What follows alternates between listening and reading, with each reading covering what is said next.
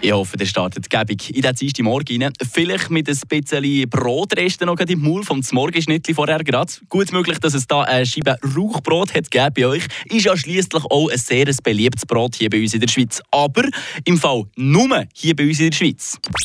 Eine Portion Wissen für einen starken Tag. Schlauere Tag mit Radio FR. Das Rauchbrot gibt es nämlich so, nur hier bei uns. Das Wort Rauch kommt aus dem Dialekt und bedeutet rau oder grob, so wie das Mehl ist, das eben in diesem Rauchbrot steckt. Ich habe mir das bestätigen von der Bäckerei Weber, aber nicht der, den ihr kennt, sondern der Meisterbäckerei Weber aus dem Freiburg im Breisgau. Sie haben fein ein studieren, als ich sie gefragt habe nach einem Rauchbrot. Also ich habe die Chefin gefragt, aber sie kennt auch keinen gängigen Ausdruck außer unser Bauernbrot halt. Ne? Also so ist es.